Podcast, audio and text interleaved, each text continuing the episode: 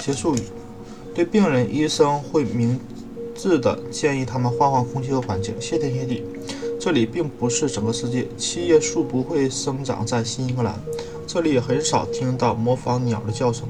比起我们来，大雁更具有四海为家的特点。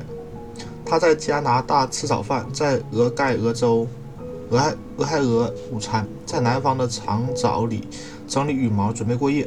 就连野牛也在某种程度上紧追季节。它们在科罗拉多的牧场上去吃草，直到更青、更鲜美的草在黄石等待它们时才迁移。然而，我们认为，如果拆掉栅栏，在农场四周垒起石墙，就为我们的生活筑起了界限，我们的命运就定了下来。如果你被选中做了镇文书，无疑今年夏天你就不能到火地岛去了。但是你可以到地狱的烈火里去。宇宙比我们所认识的要大多了。然而，我们应该像好奇的旅客一样、乘客一样，更为经常的从船尾栏杆向外看看。要不要，而不要像愚蠢的水手那样只顾猜。私拆麻絮，地球的另一端只不过是和我们相似的人的家。我们的航行只是绕了一个巨大的圈子。医生的药方也仅仅治疗皮肤病。人们匆匆赶到南非去追逐长颈鹿，但这肯定不是他要追寻的猎物。请问，一个人能够花多少时间去捕猎长颈鹿？捕猎菊和山菊也能够提供难得的消遣。但是我相，但是我相信向自己开枪会是更为高尚的游戏。把目光朝向内心，你就会看到，你心中有千个地区尚未被发现。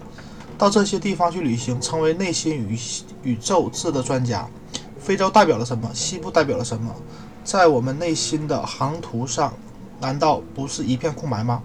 被发现后，可能就像海岸一样，会是发黑的。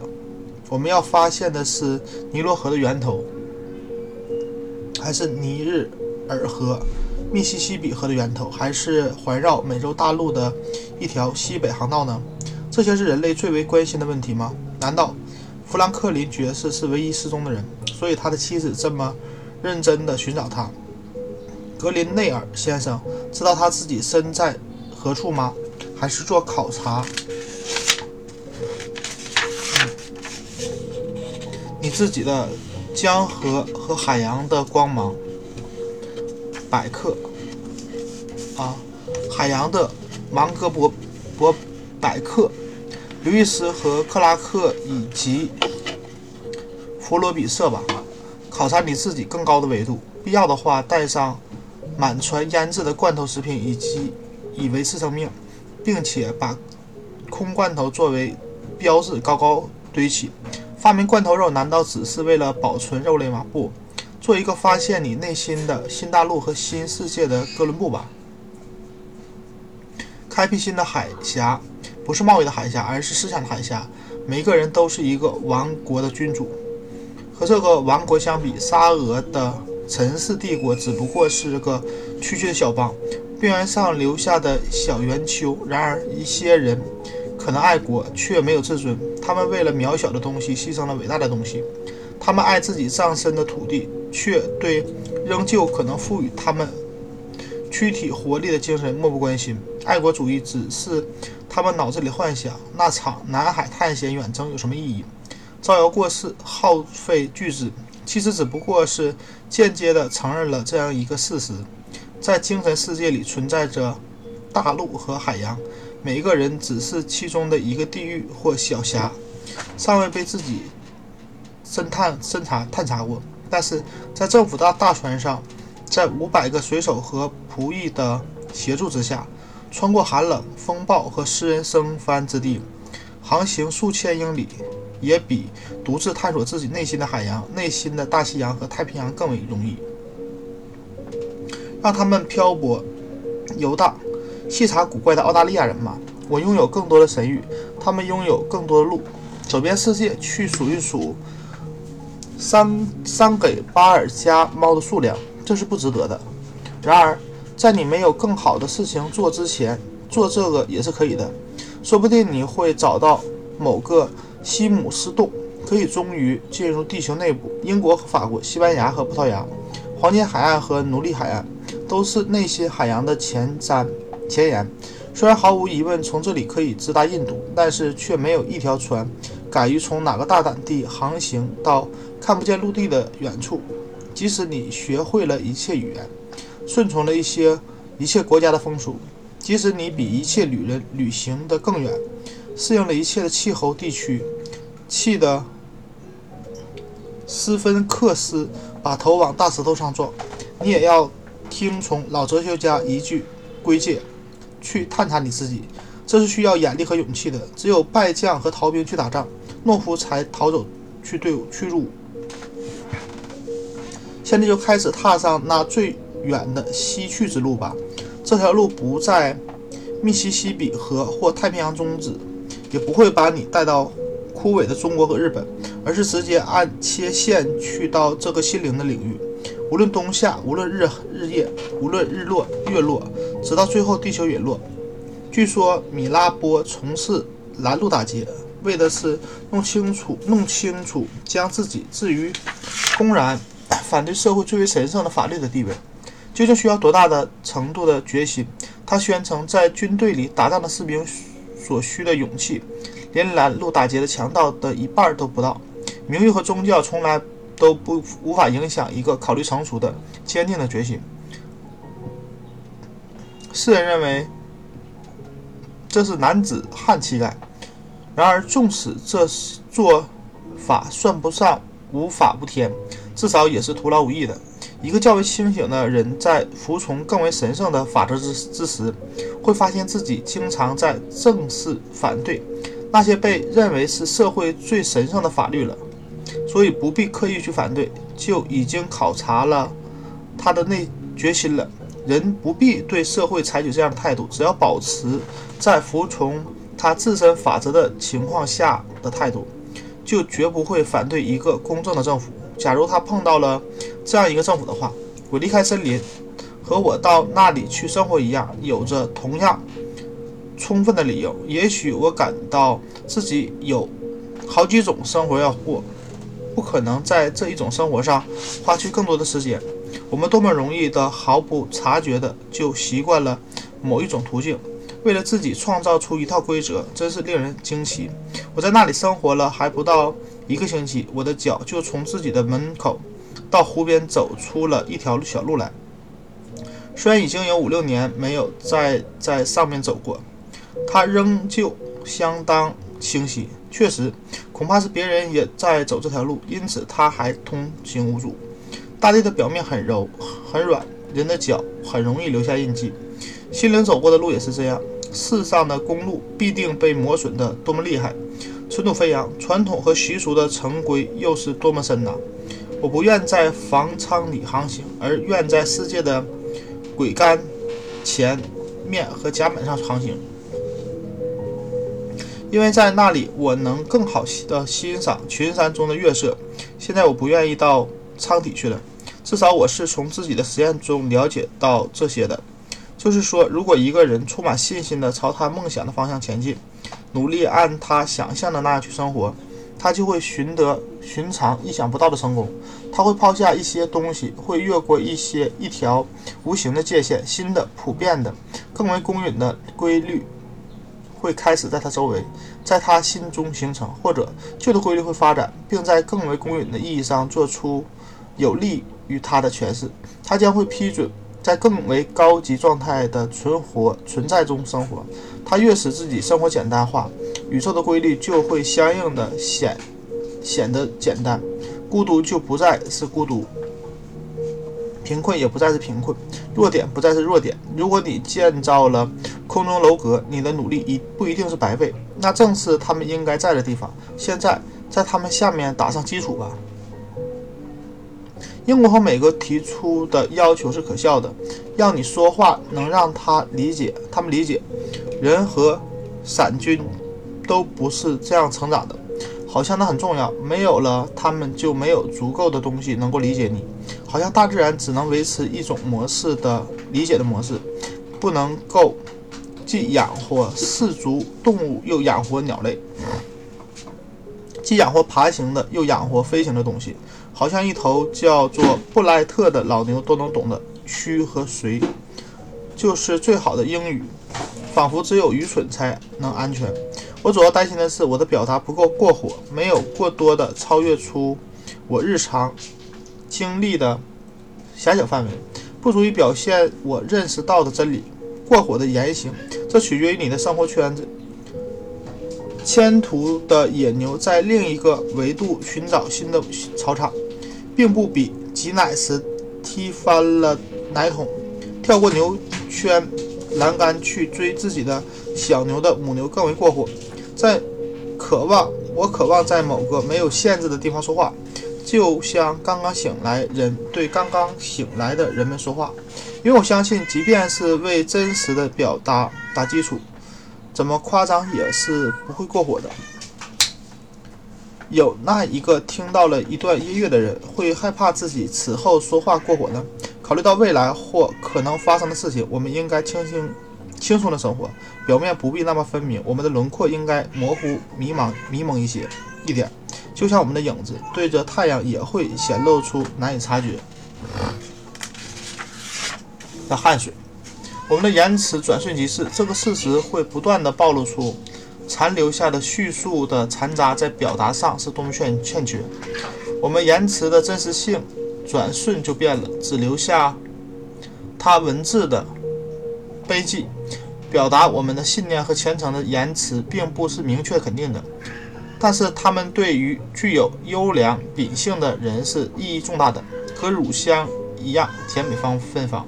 为什么总是把我们的认识降低到最愚蠢的水平，并且还将其化为常识？最平常的意思是睡着了的人的意思，通常打鼾表现出来。有时候我们往往会把。偶尔犯傻的人和傻子归为一类，因为我们只能意识到他们三智力的三分之一。有的人如果哪天起了个早的话，对鸿雁的朝霞也会挑出毛病，挑毛病。我听说他们声称加比尔的诗歌有四种不同的含含义，即幻觉、精神、理智和佛陀经。的通俗交易，但是在我们这个地方，如果一个人的作品可以有多于一种的解释，就会被认为是可以抱怨的理由。当英国在努力根治马铃薯泛滥病的时候，会做出什么努力来根治大脑腐烂病吗？这其实是流行的更为广泛，也更为致致命的。我并不认为自己到了晦涩费解的地步，但是如果在这方面从我的篇章里没有找到比瓦尔登湖的。冰更多的致命缺陷的话，我会感到很骄傲。南方的客户对它的蓝颜色抱有反感，好像冰很浑浊。其实这证明了它的纯纯洁、纯净。他们宁愿要剑桥的冰，那冰是白颜色的，但是有股草腥味儿。人们喜欢的纯洁就是包围地球的雾，而不是雾外的蓝色太空。有些人反复告诉我们说，我们美国人以及总的来说现代人与古人相比，即使是和伊丽莎白一世时代的人相比，都是智力上的矮子。但是这样说能达到什么目的呢？一条活狗比一头狮子强。一个人难道因为自己属于矮子一族就应该去上吊，而不是尽力去做一个最突出的矮子吗？让每一个人都管好自己的事情，努力成为他应该成为的人。我们为什么要如此不顾一切地急于取得成功，而且是在这样不顾一切的事业上？如果一个人跟不上他的同伴，那也许是因为他听到的另一个鼓手的鼓声，让他按他所听到的音乐拍子前行。无论那拍子是多么从容不迫，或有多么遥远，它究竟应该。以苹果树还是以月树的速度成熟，这并不重要。它应该把自己的春天变成夏天吗？如果适合于我们的事物的条件尚未成熟，我们又能够用什么现实来代替呢？我们不应该在虚有啊徒有虚名的现实中翻了船，我们是否要费劲的在自己的头顶上用蓝色的玻璃建造太空？尽管在建造好以后，我们凝视的肯定仍然是遥远在上的真正的天空，仿佛前者根本就不存在似的。在库库洛城里有一个艺术家，他天生追求完美。一天，他突然想做一根拐杖。他认为一件作品之所以不完美，时间是一个因素，而作品要完美就不考虑时间的问题。对他自己说，哪怕我此生什么事、什么别的都不做，也要把这根拐杖在一切方面都做得完美无缺。于是他立刻到森林里去找木料。他决定一定，他决意一定要用适合的材料做。他找了一根又一根，但是一根也没有看中。他的朋友逐渐离开了他，因为。他们在中午工作中老了，死去了，可他却一点也没有老。他专一的目标和坚定的意志，他高度的虔诚，在不知不觉中赋予了他永久的青春。由于他不和时间妥协，时间也只好不去打扰他。他在远处叹息，因为他战胜不了他。他还没有找到各方面都合合适的材料。库克城啊，库洛城已经成了。残败的废墟，他坐在一个土堆上剥这根树棍的皮，他还没有给树棍做出合适的形状。坎达哈王朝就结束了。他用棍子尖在沙土上写下了那个民族最后一个人的名字，然后继续他的工作。等到他把拐杖磨平、擦光，梵天已经不再是指南。没给他啊，都没等。他给手杖装上金属环，并且用宝石装饰好手杖的时候，梵天已经醒来，睡着醒了许多次了。我为什么要在这里提这些事呢？当他给手杖完成了最后的润饰后，他突然在惊异无比的艺术家的眼前，扩展成了梵天创造的最为精美的物品。他在制造手杖的时候，制创造了一条一个新的体系。一个有着美丽而恰当比例的世界，在这个世界里，尽管古老的城市和朝代已经不复存在，但更为美好的、更为光辉的城市和朝代已经取代了他们。现在，他从脚旁仍然新鲜的大袍、大堆袍花中看到，对于他和他的作品来说，过去流逝掉的时间只是一个幻觉，那只不过是梵天脑海中一点火星落到。并点燃凡人大脑中的火种所需要的一点点时间而已。材料无假，他的艺术无假，结果怎么可能不神奇？我们能够给予事物以外貌，最但最终能使我们受益的只有真相。只有真相经得起考验。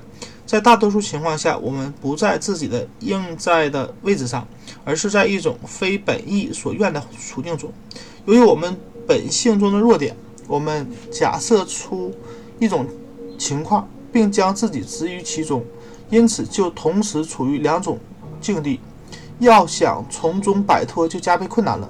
在清醒的时刻，我们只看重事实，也就是事实情况，说你想说的话，而不是你应该说的话。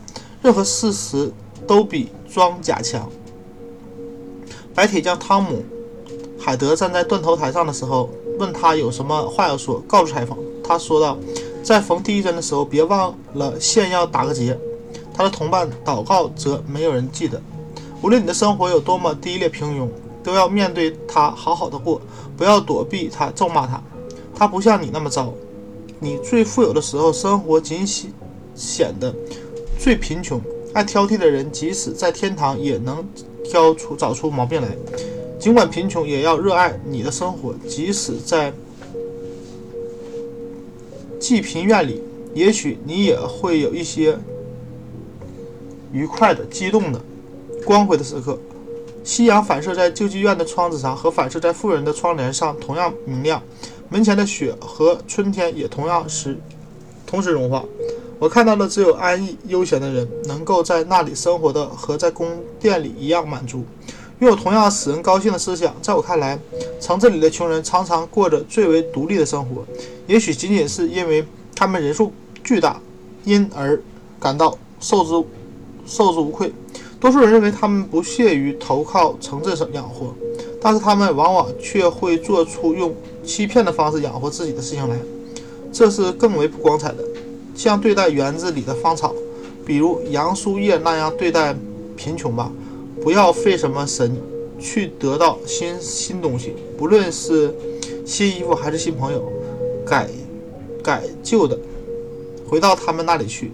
事物没有改变，是我们变了。卖掉你的衣服，保留你的思想，上帝会看到。你不需要交往。如果我终生像一只蜘蛛一样被闭被紧闭在阁楼的一角，只要我有思想，对我来说，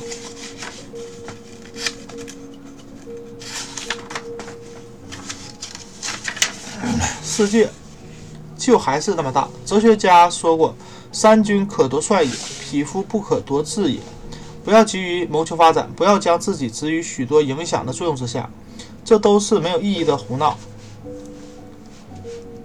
天宫犹如黑暗，显露出神圣之光。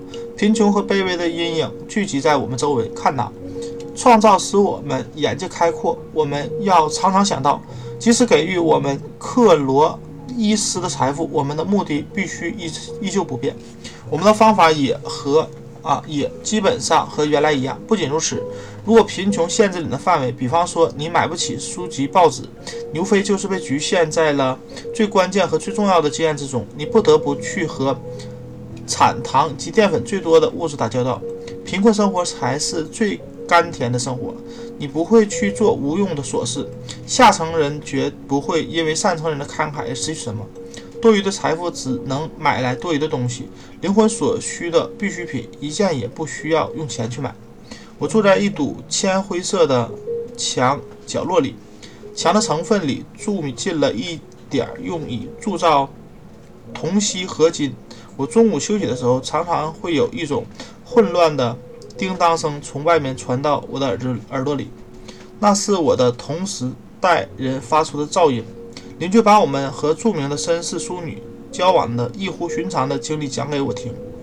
他们在宴会上、宴会桌上遇见了那些显要人物，但是我对这些事情并不比《每日邮报》的内容感兴趣，更感兴趣。他们的兴趣和谈话主要关于衣着样式和行为举止的。但是不管你怎么打扮，鹅还是鹅。我们对我讲加利福尼亚和。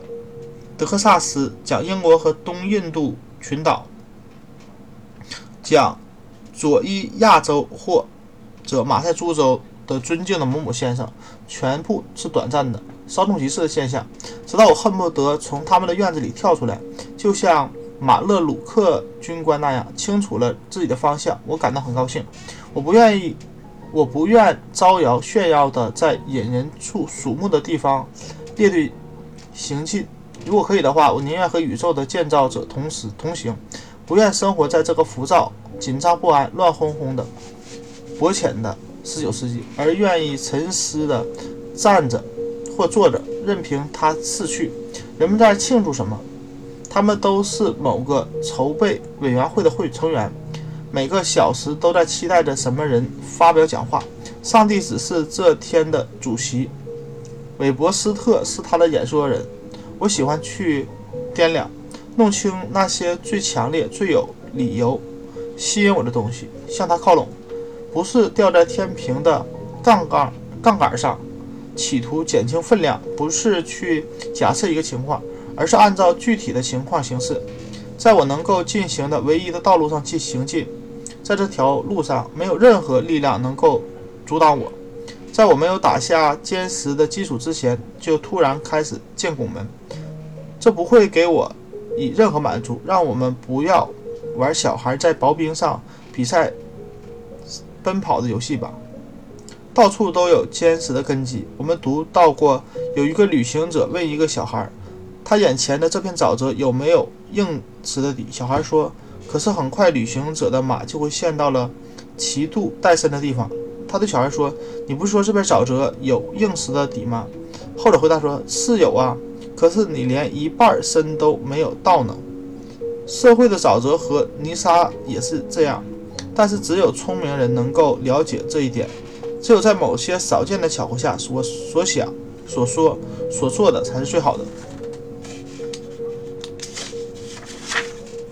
我不会做一个愚蠢的把钉子往只有板条和灰泥的地方钉的人。这样行为会使我彻夜难眠。给我一把榔头，让我找板条的支撑，不要依赖油灰，把钉子结结实实的钉到底。这样，你就可以在半夜醒来，满意的想到自己的工作，一件你不会羞于召唤缪斯来欣赏的工作。这样，上帝会帮助你，也只有这样，上帝才会帮助你。你的钉子，你的钉的每一个钉子都应该是宇宙机器上的又一枚铆钉，这才是在继续前。继续着前人的工作。不要给我爱情，不要给我金钱，也不要给我名誉，给我真理吧。我坐在一张有着大量菜肴和美酒的餐桌旁，受到了极尽奉承巴结的招待，招待，但是却没有诚意和真诚。我饿着肚子离开那冷漠的餐桌，这种款待和冰一样冷。我觉得用不着再拿冰把它们冻起来。他们和我谈论葡萄酒生产的年份和产地的名气，但是我想到了一种更沉、更新、更纯，有着更为值得称道的产地的酒，是他们所没有的，而是而且是买不到的。那气派、宅子、庭院和娱乐对我来说毫无意义。我去拜访国王，但是他让我在大厅里等着，表现得好像是一个没有能力、好客的人。我在附近有一个人住在空心树里。他的举止真正具有王者之风。如果我去拜访他，结果会好得多。我们还打算花多长时间？像这样坐在门栏上，按这些琐碎无意义的陈腐美德的形式。任何工作都会使这些东西变得荒诞不经，好像一个人应该以长期忍受痛苦来开始他的一天，而雇人去锄地、锄他的土土豆地。下午。则怀着事先预谋好的善心去实践基督徒的温柔啊温顺和仁爱。想想中国的致富人和人类停滞不前的自满，这一代人斜靠在那里，庆祝自己是卓越家族的最后一代。在波士顿、伦敦、巴黎和罗马，他们想着自己悠久的世系血血统，心满意足地大谈自己在艺术、科学和文学上的进步，还有哲学学会的记载。有对伟人的公开称颂，这就是虔诚的亚当在琢磨自己的美德。是的，我们做出了伟大的事业，唱出了神曲，这是不朽的。也就是说，只要我们还能够记得他们，古亚述的学术团体和伟人，现在他们在哪里？我们是多么年轻的哲学家和实验家！我的读者中还没有一个人已经活过了整个人生，在人类的生命中。这不过是春天的月份。如果说我们已经患上了，呃，患了七年难熬症，还也还没有看到康科德的十七年残呢。我们熟悉的仅仅是我们生活地球的一张薄膜。多数人从来没有深入到地球表面以下六英尺的地方，也没有跳到表面以上六英尺的地方。我们不知道自己在什么地方。此外，我们将近一半的时间都是在熟睡。然而，我们却自以为聪明，在地面上建起、建立起了秩序。我们可真是深刻的思想家呀，有远大的抱负的人。当我站在森林中，密切注视着一只虫子在地上的松子里爬，拼命想藏起来不让我看见的时候，我问自己：他为什么要怀着这么卑下的想法，藏起头不让我看见？我说不定会施恩于他。给他这个族类一些让他高兴的消息呢？这时我想到了那更为伟大的施恩者上帝，他也在密切注视着我这只人虫。新鲜事物不断注入这个世界，而我们却容忍着坚以难以坚信的愚蠢。我只需要提一提，在最为开明的国度里。人们还在听着什么样的布道就够了，有着快乐和悲哀这类词的，但都只是赞美诗的主题，带着鼻音唱出来的。而我们相信的平庸低劣的东西，我们认为我们只能改换我们的服装。据说大英帝国很大，很值得尊敬，还有美国是个一等强国。我们并不相信，即使有人心存这样的想法，也不是每个人背后都有潮涨潮落的那种巨人的巨大力量，能够大能把大英帝国像块小木片似的飘起来。谁知道下次从地下钻出来的会是什么样的十七年蝉？我生存在这个世界的政府，并不像英国政府那样，是在晚宴后喝酒谈谈谈谈聊聊就建立起来的。我们的生命就像河流中的水，今年可能涨到从来没有人知道的高度，淹没了干裂的土地，甚这甚至可能是个多事之年，把我们所有的色素淹得四散逃窜。我们并不总是居住在干地上，我们在内陆深处看见过科学开始记录洪水之前就被水流冲刷过的古老河流。大家都听过在新英格兰流传的这个故事：说一个强壮美丽的虫子从苹果木做的一张旧桌子的干燥的活动面板里爬了出来。桌子已经在农夫家的厨房里放了历十六年、六十年了。先是在康涅狄格州，后来搬到了马赛诸塞、马萨诸塞州。虫卵是在那以前的许多年留在那棵活着的树上的，可以数在它外面的年轮知道这一点。有好几个星期都可以听到它在里面啃咬的声音。也许是罐子的热力使它乳化、孵化了，乳化了。孵化了。听到这个故事，谁不感到自己对复复活和长生不老增强了信心？这类虫卵最初是留在绿绿的活树和边材上的，逐渐树变得酷似虫卵的风干了的坟墓，它便长久的被埋在了一圈圈圆同圆啊同心圆的木层之之中。死气沉沉的、枯燥的社会生活里，也许这家人围坐在酒桌啊酒宴桌旁时，曾多么惊奇地听到他的的啃咬声。谁知道什么样美丽、有翅膀的生命会突然从这个社会最微不足道、最初尝试制作的家具中冒出来，最终享受他完美的夏季生活？我不是说约翰和乔纳森会意识到这一点，但是。这就是明天那个仅靠时间的流逝永远不会破晓的明天。对于我们，使我们的眼睛看不见光的就是黑暗。只有我们醒着的时候，黎明才会来到，会有更多的黎明。太阳只不过是一颗晨星。